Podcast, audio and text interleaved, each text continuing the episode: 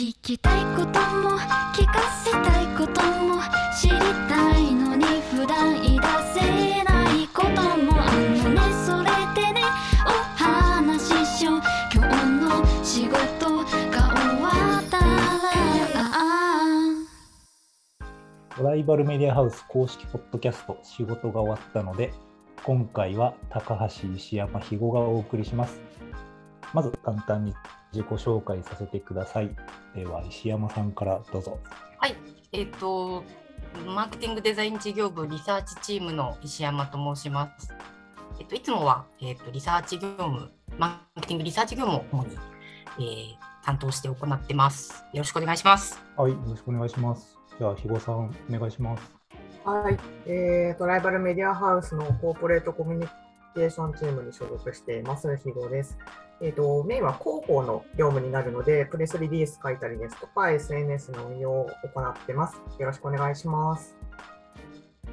はい、じゃあ、えっ、と、僕、高橋はマーケティングデザイン事業部でチーフコミュニケーションデザイナーとして、えーまあ、ファンを作る、えー企業のお仕事をさせていただいてます。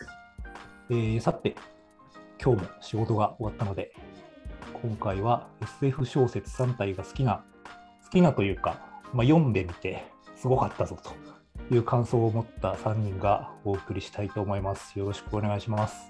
よろしくお。願いします。お願いします。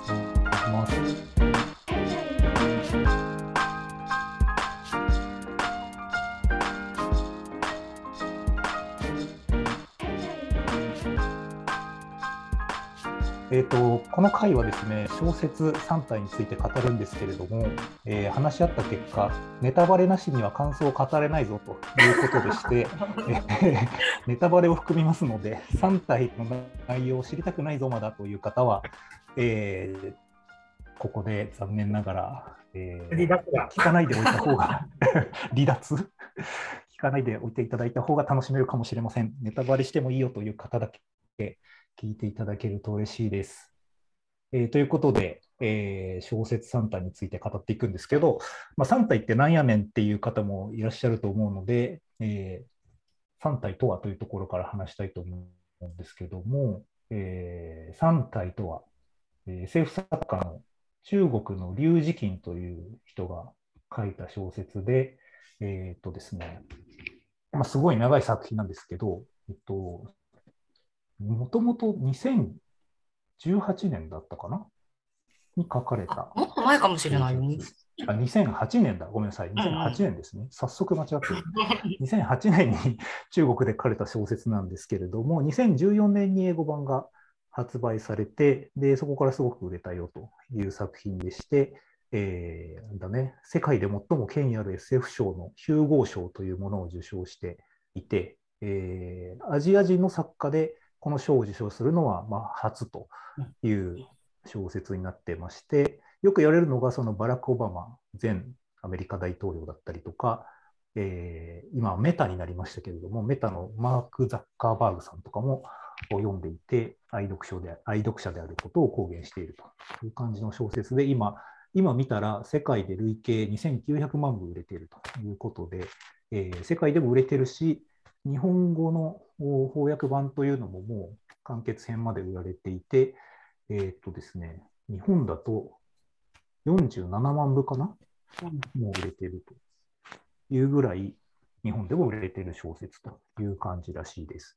で、まあ、ものすごく長くて5巻ぐらいある作品なので、えー読むのに僕もすごい時間かかったんですけれども、なんとか読み終えたぞという3人が今日集まってですね、もうとにかく3体すごいみたいなことになったので、何を語れるかちょっとわからないですけど、語っていこうという、えー回でございます。えー早速なんですけど、こう3体ここが面白かったよみたいなことからことから話していきますか？ああ、そう、そうですかね。ちょっと一言で語るの難しいですけど、そうですね難。しいね。石山さんどうですか？ここが良かったよ。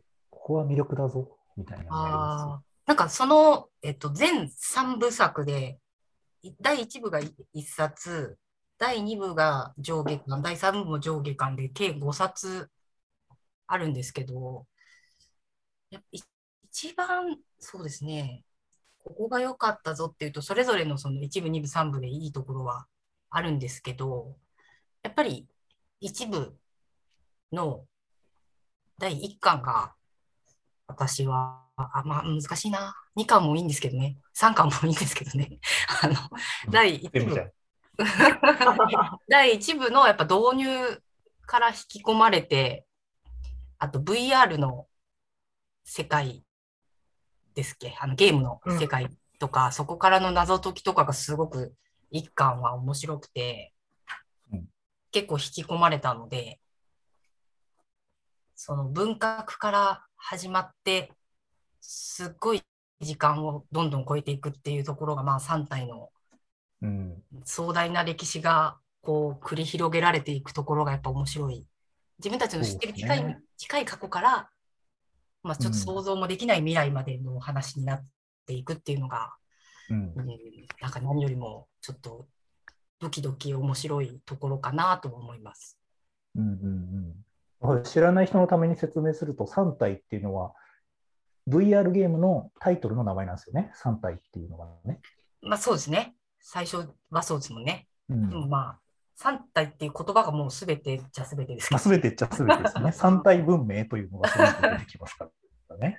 うん、だその始まりが文革から始まって、うんすごいところまで行くぞっていうところが、やっぱ壮大さを表現してるんですかうね。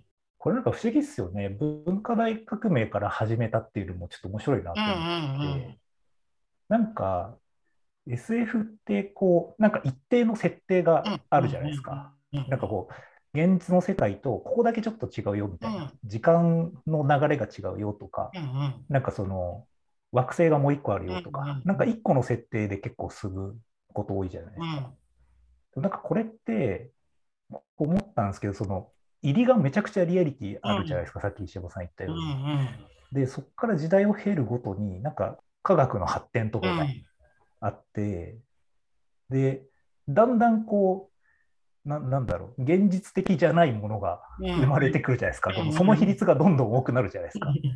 で、最後すごいところまで行くみたいな。うんで、なんかいきなりそのすごい設定じゃなくて、なんか徐々にそうなっていくみたいなのが、なんか逆にリアリティありますよね。最終的にこう、ねなんかすっごい非現実的な話になっても、うんうんななんかありえそうみたいな、なんか引き込まれる感じってあるなって思いました。スタートはね、あの通信から始まりますからね。そうそう。通信からね。うん。肥後先生はどうですか？読書家の肥後先生はいかがでしょう いや読むの早かったよね。読むの早かった。えっと、私はもともと石山さんから、めっちゃ面白いから読んだ方がいいって言って、家に遊びに行った時にそのまま持って帰れって言われて、この手持ちで帰重い5冊を持って帰って、嫌そう。最初ちょっと寝かせてたんだけど、読んだか読んだかってすごい聞かれるから、読むしかないってなって、読んだところからスタートだったんだけど、一番最初にうん面白いなって思ったのは、あの、一作目、うんうん第一部が、私はすごい、あの、おー二人ともやっぱ一冊目なんですね。なんなんだろうな。おそんな展開あんの？マジかよ？みたいな。お前がやったんかい？みたいな 感じのが2回ぐらい出てくるじゃないですか。お前が発信したんかいと、お前が黒幕だったんかい？みたいなのが出てくるじゃないですか。うん。はい。はい。で、もうあのーその時点で、もうあの夜中までずっと読んでたんだけど、第第1部が多分まあ一番好き。でも、うん。第3部とかになると結構未来的になってきて表現が。そうだね。これはちょっとね、石山さんが好きな手塚治虫味あるなと思って私は読んでたんですけどね。このだって、ひごどんも好きじゃんか。うん、私も好きなんだ手けど、塚治虫か。なるほどね。え、それ最後なんか火の鳥みたいなまあ、わからなくないな、それでも。うんわからなくない。うん。日の鳥感確かにありますね。る気がするう。ん、火の鳥感ありますよね。うんどんどんその壮大になる、その壮大さのインフレ具合とかあ、そうそう、わかる気がする。そうそうそこれ言っていいのかな？その太陽系がさ、でも、ううんん、あの、なくなっていく描写とかも、二次元化するやつそうそうそわかる。う、どこうなってるかわからんけど、わかんない。そうそうそう。想像ができないんだけど、そうね。うん文章からこれイメージするのしんどいぞってなるんだけど、うん。その各部でもうあの主人公がね、決まってるじゃないですか。うんうんで、その、大体そのメインの主人公が大体苦悩してるじゃん。うんいつもその決断を迫られ、まあそうはいね。なんか苦悩し人生をかけて地球を守ろうとするとか、うん何か大きい決断をするとか、でうんなんか人を信じる信じないみたいなのとうんうんか、そこら辺もすごい手塚治虫にあるなーってなって、うんもうなんか床にこう拳叩きつけてる手塚治虫のキャラしかもう私の頭の中には出てこなかったんだけど、これ誰か分かってほしいなって思いながらずっと見てた。うん。まあでもそうですよね。なるほどね。だから好きなのは、えっと、一部だけど、うんううんん。三部のおさむみも好きだよっていうか。ああ、おさむみがね。なるほどね。なんか僕ね、インタビューで見たんですけど、うんうん。まあ今日やるにあたってちょっとインタビュー見たんですよ。偉い。うんうん。見てたら、なんかね、あの、まあ、やっぱ確かに一部ってうん、ちょっと SF ってよりはサスペンスに近いじゃないですそうそうか。どんどん推理小科学者がね説みたい、な要素があって、謎の死みたいなとこから始まそう、るね謎。の死を遂げてみたいな。なんかあれは編集者の要望でそうなったっぽいですよ。えそうと書いてあ。りました、その記事には。あの真実はちょっと分かんないんですけど、まあなんかそのより読者に馴染めるように、ああ。そのリアリティのあるところから始めるっていうのは、なんかオーダーだったみたいで、でうんうん。第3部がもう SF バリバリじゃないですか、うんうんうん SF の世界観。で、あもうなんか、あれはもう龍神金さんがもう好きなように書いたみたいあな、あ、なるほどね。そういうのがね、ありましたよ。であとちょっと面白かったのが、うんうんなんかね、中国版と英語版って最初ちょっと章の、ね、順番が違ったんだって。え、あ、違う。あれ？それなんか後書きとかにも書いてあったああ、書いてあったあ。そうなんだうんそうなんだ本来ここに入ってたやつですが、みたいなの。うんうんうんなんか中国のそのなんか社会的な背景みたいなのを踏まえてうんうん変わってるらしいんです。まあでもなんかその英語版がもともとのオリジナルあ、だった。とかって書いて、うん。っていう話だったので、この日本語版も結構ややこしいんだよね。その、まあ、ややこしいですよね。なんていうの、翻訳してる人が、あの、じゃもともと英語版翻訳したのが、アメリカに住んでる中国の SF 作家の人なんだよね。ケン・リュウさんだったかなケンリュウさん？そう。で、その英語版と中国語版を、なんか両方、中国語の翻訳家の人と英語の翻訳家の人となんかミックスで翻訳したみたいなこと書いてあったよね。へえ。あれ書いてなかったっけ？いや、後書きそんなね、読んでなかったです。あ、本当？読んでみよでも、あの、黒、ほぼ書き直しをしてるみたいな話をね、う。あ、そうなんだ。最初の頃。へえ。面白いですね。うん。僕はね、なんかね、あの、その手塚みって確かに言われてそうだなと思ったんですけど、うんなんか同時に、ネットフリックスで新エヴァンゲリオン見てて、なんか世界観近いなって思っちゃったって思ってたら、なんか結構そ同じことを書いている人たちが割と多くいました。それ、解説に書いてなかった？マジで？そうなんだ。解説読めって話だね。あ、いや、役者の、あの翻訳者の人が、いや、あ、そうそう、えっと、そんな、書いてある書いてある。探してる一番。最後の3部ですか？うんとね、三一番最終巻の438ページから438 438ページぐらい。ちょうどあれだよね、公開のタイミングとかが近かったとか、うん、うんじゃないの。強かったよね。うん。うんうん日本のね、日本語版はそうだもんね。映画がちょっと先に出て、最終巻がその後出たのかなうん。の本書の翻訳作業の最終版で、新エヴァンゲリオン劇場版を見たら、その物語が詩人衛星っていいのかな？さこの3巻、3部お本ライマックスもろ重なるような気がして、稀有な感動を味わったって書いてあります。本当だ、嘘だと思う人はぜひ本書を読んでから新エヴァを見てください。全く同じことしてた。だからやっぱそうか、みんなそう思うんだな。私は新エヴァ見てないからわかんないけど。そっかそっか。ちょっと見てみてください。うん。なんだろう、その、壮大さのインフレ具合みたいなところなああそんな感じだったんだ、あれ。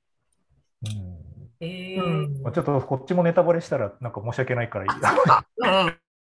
いんだけど。すいません、気づかしちゃって。いやいやいや、思いましたね。高橋さんの好きなところはそれですか？うん。いっぱいいっぱいなところ？東大さんがいっぱいいっぱいなところ？いや、もう僕はね、なんかどこが好きっていうよりは、そう、やっぱ流れのところかもしれないですね。さっき言ったように、その SF の設定が最初超リアリティあるんだけど、多分3部から読んだら全然リアリティなくて、うんうんうんなんかこう、入り込めなかったと思うんですけど、なんかすごい、現実と地続きになっちゃってるから、そうですよねみたいなところはあるかなと思って。なんか、なんかあの、中国4000年駆け抜ける感みたいなのありますよね。あの、駆け抜けるかな。なんかあの最初のその第1部の VR の、あ、そのゲームの中とかも大概うん。奇想天外なんですけど、うんあの、話がずっと未来に行くから、その何千年単位で先に行っていくから、こう、やっぱその時間の流れのその壮大さ的なものは、やっぱめちゃくちゃ、なかなかこう、味わえない感覚ではあるかなとは思います。今、医療さんの話聞いて改めて思った。なんか、すごい、なんか終わった後とか、なんか終わる地点も多分ちょうどいいし、これ以上書けないんだと思うんですけど、うんうん。むちゃくちゃお腹いっぱいになった感じしますよね。わかります？なんだろう、もうなんか、腹八分とかじゃなくて、もうなんか10割ぐらい、なんかいいっぱい食べて、うんうんお腹いっぱいになったわっていう読後感ありません？なんかね、それで終わりがハッピーエンドなのかバッドエンドなのかっていうのも結構ね、感想割れてました。なるほどね。うん、でもなんかこれしかないような気もしなくないですか？その、これしかないんですけど、うん。なんかどうどう見るかですよね。まあね。なんかね、こ対比が、大きい対比うんうん。の構造みたいなので言うと、なんか文明の存続とうん。人間の愛っていうふうに解説してる人がいて、うん確かになと思ったんですようん。それはわかる。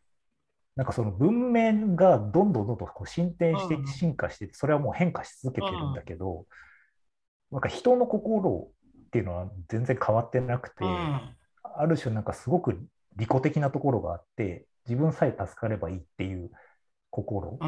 とかっていうのはもう変わらないんだけど、うん最終的に生き残ったあの子は、こう利他的な心を持ってたうんうんうん。みたいな話でいくと、おーなんかそ、その対比みたいなところが綺麗に描かれているっていう解説をしているところもあなるりました。ほどね。あの、さい、テイシンちゃんね？チェン、テイテイシンちゃん。ちょっとイラッとすることなかった。私、ちょっとイラッとししてしまった。でもイラッとする最上級はもうやっぱりルオジーじゃない老ですか人。もうなんか、少女と山駆け抜けちゃう感じのところ。ああの妄想デートね。何回も言うけそうデートね。ど。妄想デート。脳なん内デート。かそう、あれ、どっかで石山さんに語ったけど、なんかそれも碇シンジ君っぽいなっていうのが っていうね、のがあって、もう、決めろよみたいな、決断しろよみたいな、そういうふうに見ちゃうっていう、これわかるわかぶったところではありますね。やっぱ一番イライラするのかな、ルオジいや、でも、同時私はすごいイライラ。いや、結局は好きなんだけど、うんうん。この人が一番ちゃんとしてたわ、人生まあ。一番かわいそうだ。だもんね。そうそうそう。ああ、そうですね。うんだってか、わいそうにはずっ見える。といるじゃん。もう。うんうんうん、最後までね。そうそうそう、最後までいるじゃん。こねの人のおかげで世界の文化守れてるんだぞ、みたいになるじゃん。うん、そうねそうね。ね。うん。いや私でもね、これね、一番好きな登場人物誰だって話したら、私多分みんなと、みんな大体一緒になるんじゃないかなと思うんですけど、ああ、わかります、わかります。みんな誰？え？え、シーチやんじゃない？あ、やっぱみんなそうだな。よ一かっ緒た マジ？なんだろうね、やっぱ、ああいうのは人気あるんでしょうね。うん、多分絶対みんな好きだ。なもう超頼れるじゃん。頼れる。そううんいざという時にちゃんと助けに来てくれるしさ。本当に。いや、なんかそれで思ったのが、うんこう、やっぱ日本人だから、日本人だったからっていうか、こう日本の文化に馴染んじゃってるから、そう思うのかなっていうのもちょっと思いましどこら辺なんが。た。いや、なんかちょっと、なんか性格こう、いい親分みたいな感じじゃん。あキャラ的に。あ、なるほどね。なんかそういうの確かに、なんか馴染みあるキャラ設定だなっていう感じがうして。んちょっとグイグイ来るけど頼れる兄貴みたいな感じ。そうそうそう。石灰な頼れる兄貴か。うん。なんか、本能ドリブンじゃないですか。うん、確かに。勘がすごすごすぎない？そうそう。いやもう直感で動いてるもんね。お前も島民でこっち来てたんかいみたいになったりとかいたいた、この。世界にもいたみたいな。いや、そうなんだよね。マジで、あの、何？あの、冷凍睡眠？うん。しといてくれてよかったって本当に思ったもんね。思ううん、確かに。ししかもさ、こう寝てる間にさ、あの病気とか治しといてくれるじゃ。うんん。うん。なんかサンサンキューって感じでもう。聞くし最初なんかありがとうっつって。三体協会にさ乗り込んでた時にさ、あしーちゃん死んだわってな、ならなか 死んん。だわ、食らってる食らってるみたいになってたのに、ありがとうすごいなったよね。うんありがとうとなるね。うん、なったなった。うん。医療すごいなってちょっとなってて。まあ、なんか、しかも最初から、第一部からそういうポジションだもんね。あ、確かにね。ぶれないですよね、この人は。ぶれないうん。結構面白い考察してる人がいて、うん。あの、第2部は BL だっていう話をしてる人がいた見。た見た。第3部がユリなんでしょ？そうそう、第3部がいるってないう。るほどね。確かに。確かにそ。れも、ううんん、だロージーと可愛い女の子の話じゃなくて、ロージーとシーちゃんの。BL だったんだっていう。バディ感。そうそうそう。なんかあの女の子かませ、かませ役だったんだみたいな。深いなと思いましたね。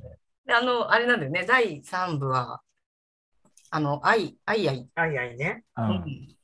あいあいね。あいあいも頑張ってたよ。あ、違う違う。えいえいだよ。アイ、エイ、アイ。エイ。アイ、エイ。あいあい嘘つかないで。今のところカットしてもらわないと。一番頑張ってたのはだよね。ほぼ、ほぼ一緒だったけど、うん似てるけど、そうだね。そう、うん。だから、IA はチェンシンのことを思ってるんだけど、うん。うん。すれ違ってるっていううんそれで有利っていうことか。ね。うん。なんか、その、なるほどねしっくりが。うん。尽くしてるもんね。うん。ちょっとさ、ともこもそういうところあるじゃん。うん。ともことさ、天心もさ、うんソフォン改めともこですか？そうだ、そうだ。ともこあれともこになったみたいになるじうゃん。ん。あの、そうね、確かに。なんか、急に人間、人型になるやつだよね。うんそうそうそうそうそう。確かにな。それまでね、量子コンピューターだったんですけどね。なんか味方っぽい動きもするもんね。なんていうか。そうそうそう。えみんなが一番好きな、あの、好きなっていうか、驚いたシーンとかさ、ここが一番印象に残ったってなんかある？でも、いくつかなあるな。でもあります、いくつかあります。いいや、いくつかあるの。確かにいくつかあるけどな。でもやっぱ、まあ、ベタだけど、暗黒森林理論そうなんですよが最後のところかな。わかる。そこ。うん、暗黒森林理論っていうのは、あれだよね、宇宙に、えーこれ説明できるのかな？結局、宇宙にどんな生命体がいるかわからないから、そん地球がここにあるよって存在を示しちゃった時点で攻撃されちゃうから、誰も自分の存在を明らかにできないっていうやつですよね。っうん。うん。ていう、なんかこう、ゲーム理論みたいなそうそ 話があって、う。まあでも、で、その結末が第2部の最後って感じですよね。うん。あれはもうなんか絶望しかなかったですよね、あれ。まあ超マジかってなんかね。発信することは別にないんだけど、宇宙に対して自分が。でももうなんかそれでなんかねなんか、もうやってんじゃん、地球って思ったよね。まあやっちゃってるんですよね。まあ、やっちゃってるから、この牽制し合っちゃってるっていう話ですもんね。なんかね、あの、まあ、拡大解釈しすぎなんだけど、うんなんか、SNS のディストピアもこんな感じだよなっていうのを すごく思ったんですよね。だからなんかこう文脈なく投稿しちゃった時にすごい周りから叩かれるみたいな話とか、なんか身近な例に置き換えちゃうとそういう話だよなっていう。いや、そうなんだよね。だからなんか、いや、でも、やっぱり未知との遭遇したいしな、みたいな気持ちもあるし。でもさ、未知と未知とさ、まあ、遭遇してさ、三体文明の人たちとね、うん。じゃあ交流しますってなっても、もうさ、全部バレちゃうわけじゃん。もうんう、なん意思でね。うん。そうそうそうそうそう。頭の中に想像したこと以外は全部バレちゃうってさ、なんかもう、何？隠し事ができないあの絶望感みたいなやつあるじゃん。あるある。そうそうだね。うんでも、3体の人たちはそれでやっていけてんだもんね。3体文明は。うん。本体の人たちは考えてることイコール発言していることうんなんですよね。うん。うんいや、でもそうだよね。でも私はやっぱ衝撃だったのは、その、その理論と、あと、やっぱり、太陽3つあったら大変だなっていう。VR の話ね。いや、でもほら、確かに3体文明そのものもそうじゃそうだね。そそううそそうううんちょっと石山さん、あのえ、わかんない人に向けて3体の設定というか環境をちょっと説明してもらっていいですか？えーできるかな？ちょっと調べないと、すごい読み始めないで 終わんなくなっちゃうから。記憶がおぼろげなんだよな。でもほら、結局3、あーまあそうね、3構体成の中に太陽が3つあるっていう3つある。だから、すよね。すごい、環境としてはめちゃくちゃ劣悪で厳しくて、かつ、気候を予測できないみたいな話があったよね、確か。うん、ううんん、そうそうそれで、えっと、滅亡と、なんていうの？さ再生じゃないけど、うん、を繰り返してんだよね。うん。あれ？なんか、そう、あ、そうそうそう。もともとその三体問題みたいなのが物理であ、物理のそうだそうだ。問題でうんうん。あって、3つの物質の動きみたいなことの、えーって予測不可能だよねみたいなうんうん。話があって、その3つの太陽の動きとかが予測できないもんで、季節とかがないと。うん。で、時によってはむっちゃくちゃ暑くなって、灼熱の地獄になる時もあれば、あの、液体窒素みたいにこう、うん。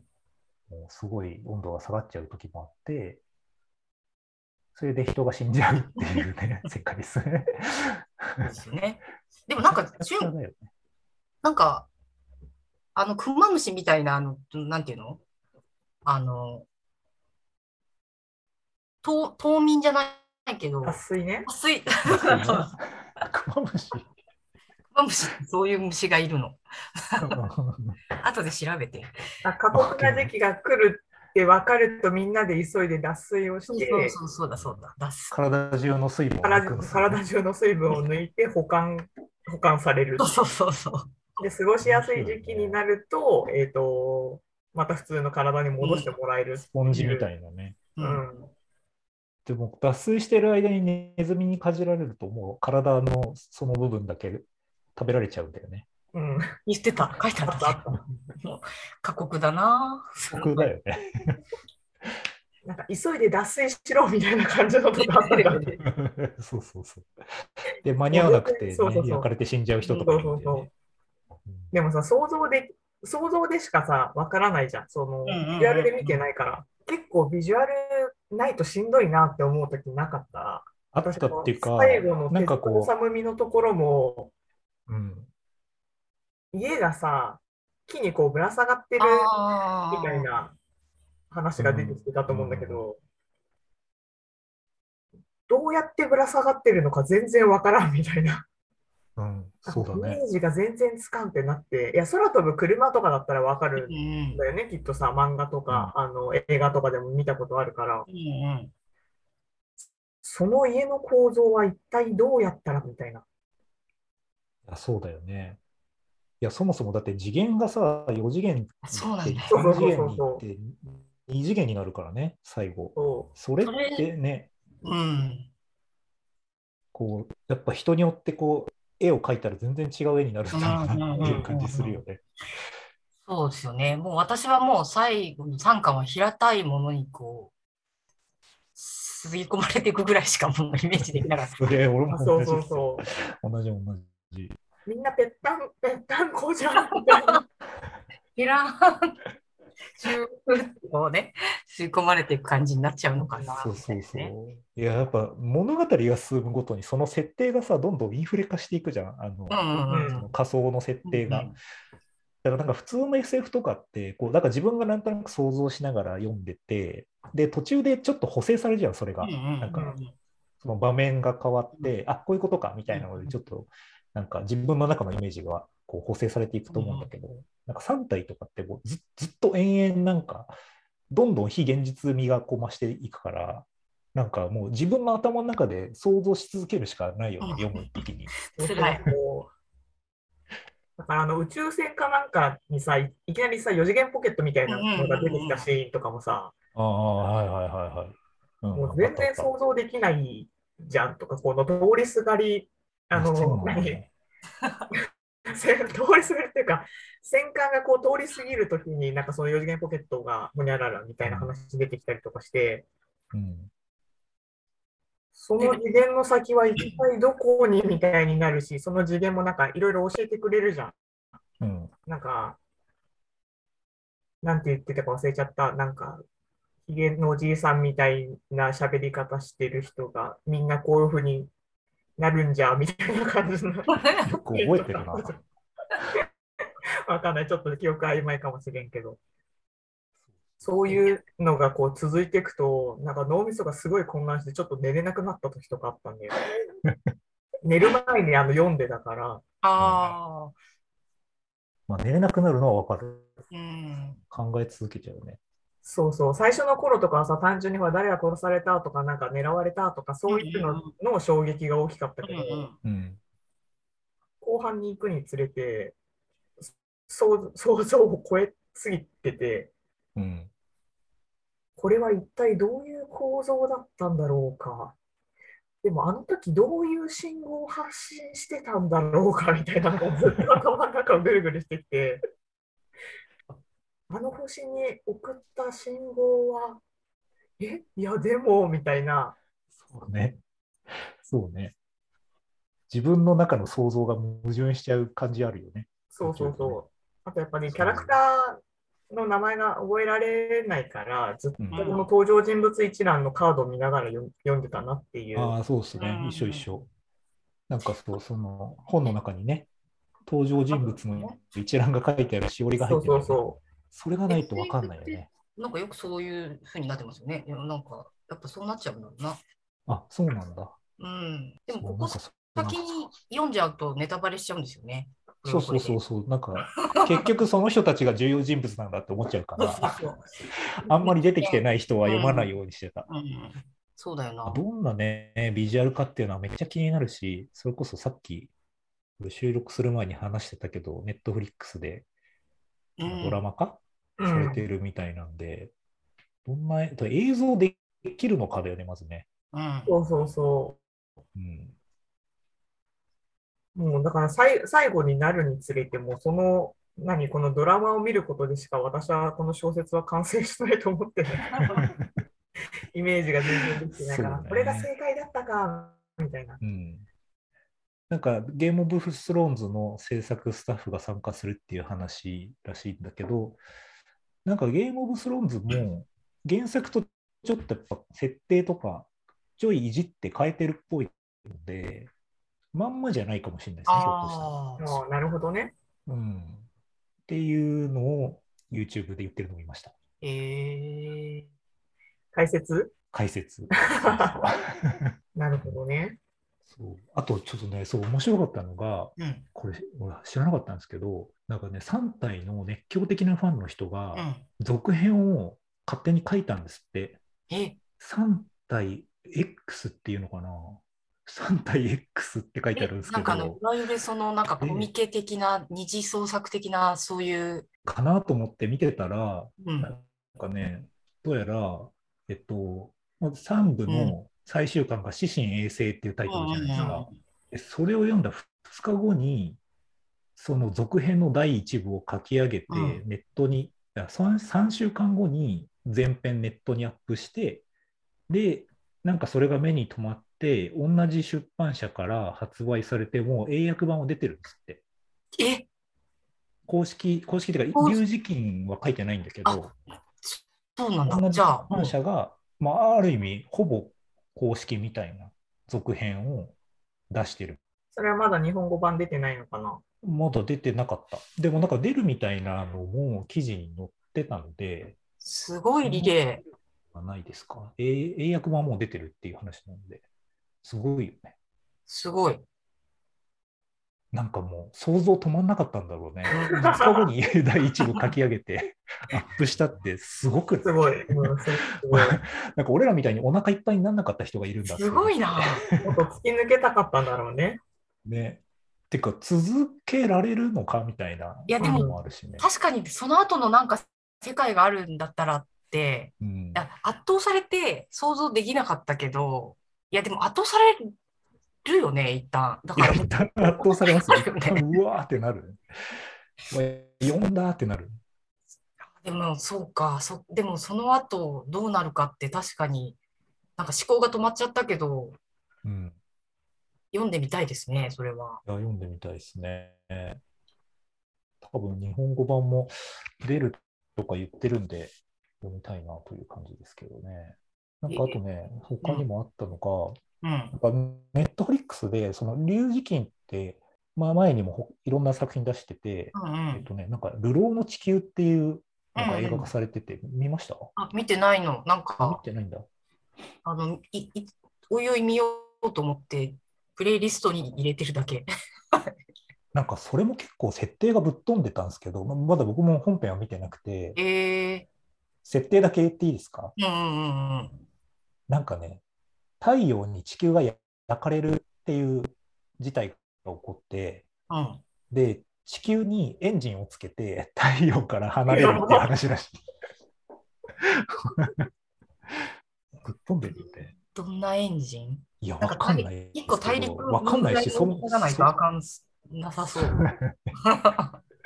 だし、そもそもそのなんか自転してるとかなんかね、そういうこと考えると、どんどんな感じみたいなのちょっとね、見てないんでわかんないですけど、なんかなんかでもそれもね、結構興行収入良かったみたいで、へなんか映画のクオリティとしてはいまいちみたいな話をなんかね、してはされてました。けど、なんだ。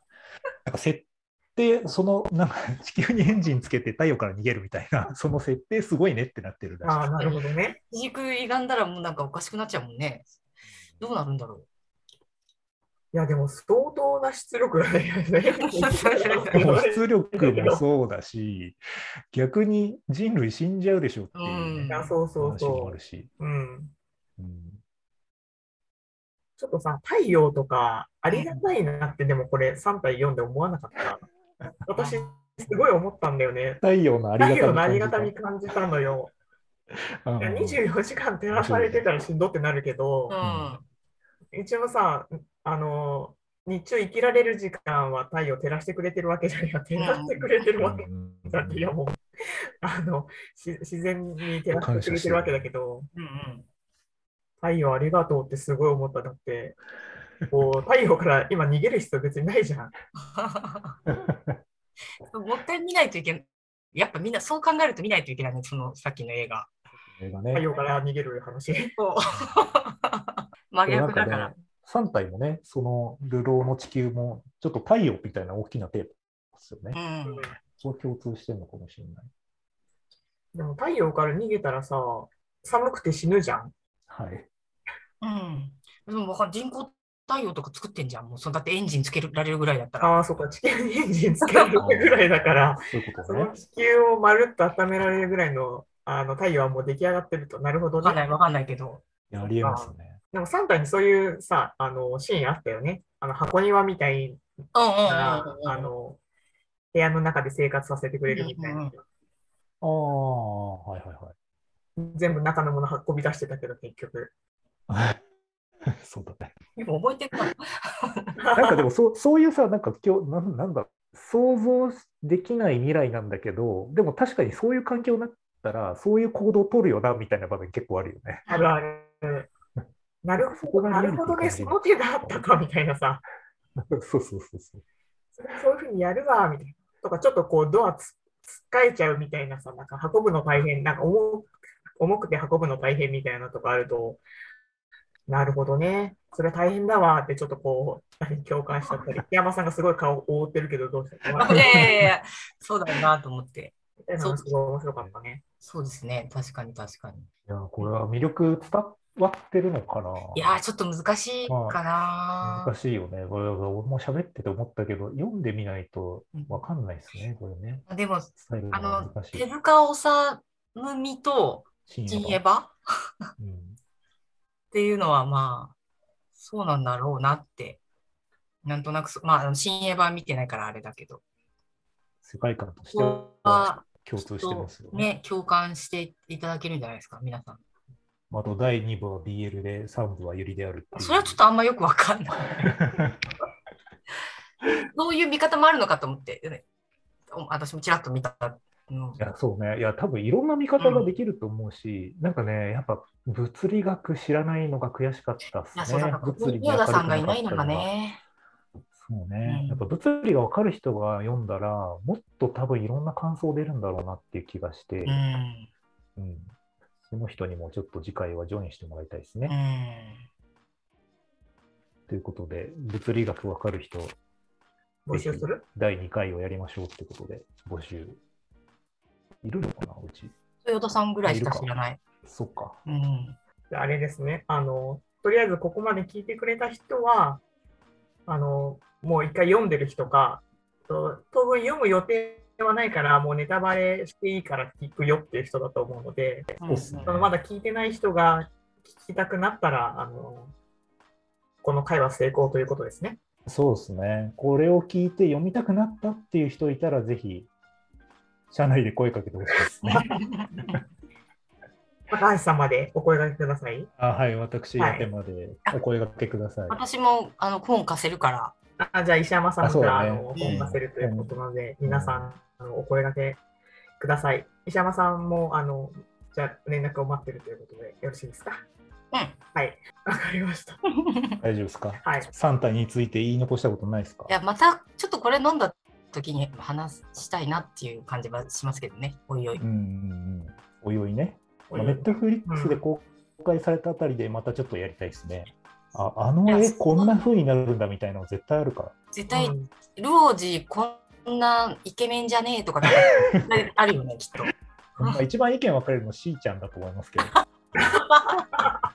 俺のしーちゃんこんな感じじゃないみたいなのは絶対あると思う普通に聞いてるとさ、しーちゃんなのにさ、しーちゃん、しーちゃんってすごい聞こえるよ。しーちゃんね、でもなんかあの、しーシーとかって、ダーあシー、うん。あだあだ名？うん、多分あの、中国の読みの多分なんか、あれだと思います。うん、通称みたいな。そういうことですね。ぜひ、伝えがいい人にやってもらいたいですね。うん。そうですね。あ、そうね、画題は良くないとダメだよね。まあ、うんそこはもう必須でしょうね。だけど、愛嬌がないとダメだしね。うん。難しいな厳しいな そんなとこですかね。そうですね。もうせっかく途中でさっき閉めたのにまた、ごめんごめんごめん。喋れちゃうからね、これね。ずっと喋れちゃう小説ということで、うんはい。じゃあ今回は3体のお話でした。はい。はい。締めますか。それではお聞きいただきありがとうございました。トライバルメディアハウス公式ポッドキャスト仕事が終わったので、今回は高橋、石山、肥後がお送りしました。次回の配信もお楽しみに。バイバーイ。りがとうございました。ありがとうございました。